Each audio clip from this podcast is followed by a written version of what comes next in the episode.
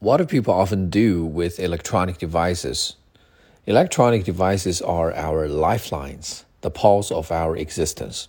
From the moment we wake up, it's like a dance with our smartphones.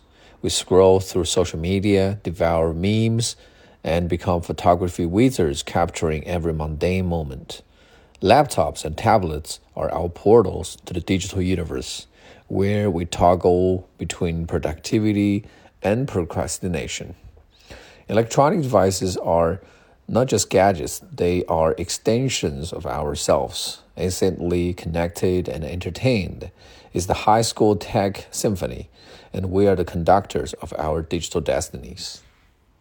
准备在一月到四月之间参加雅思口语考试的同学，可以在淘宝中搜索“彭百万雅思”，获取全套雅思口语素材。Good luck with your test.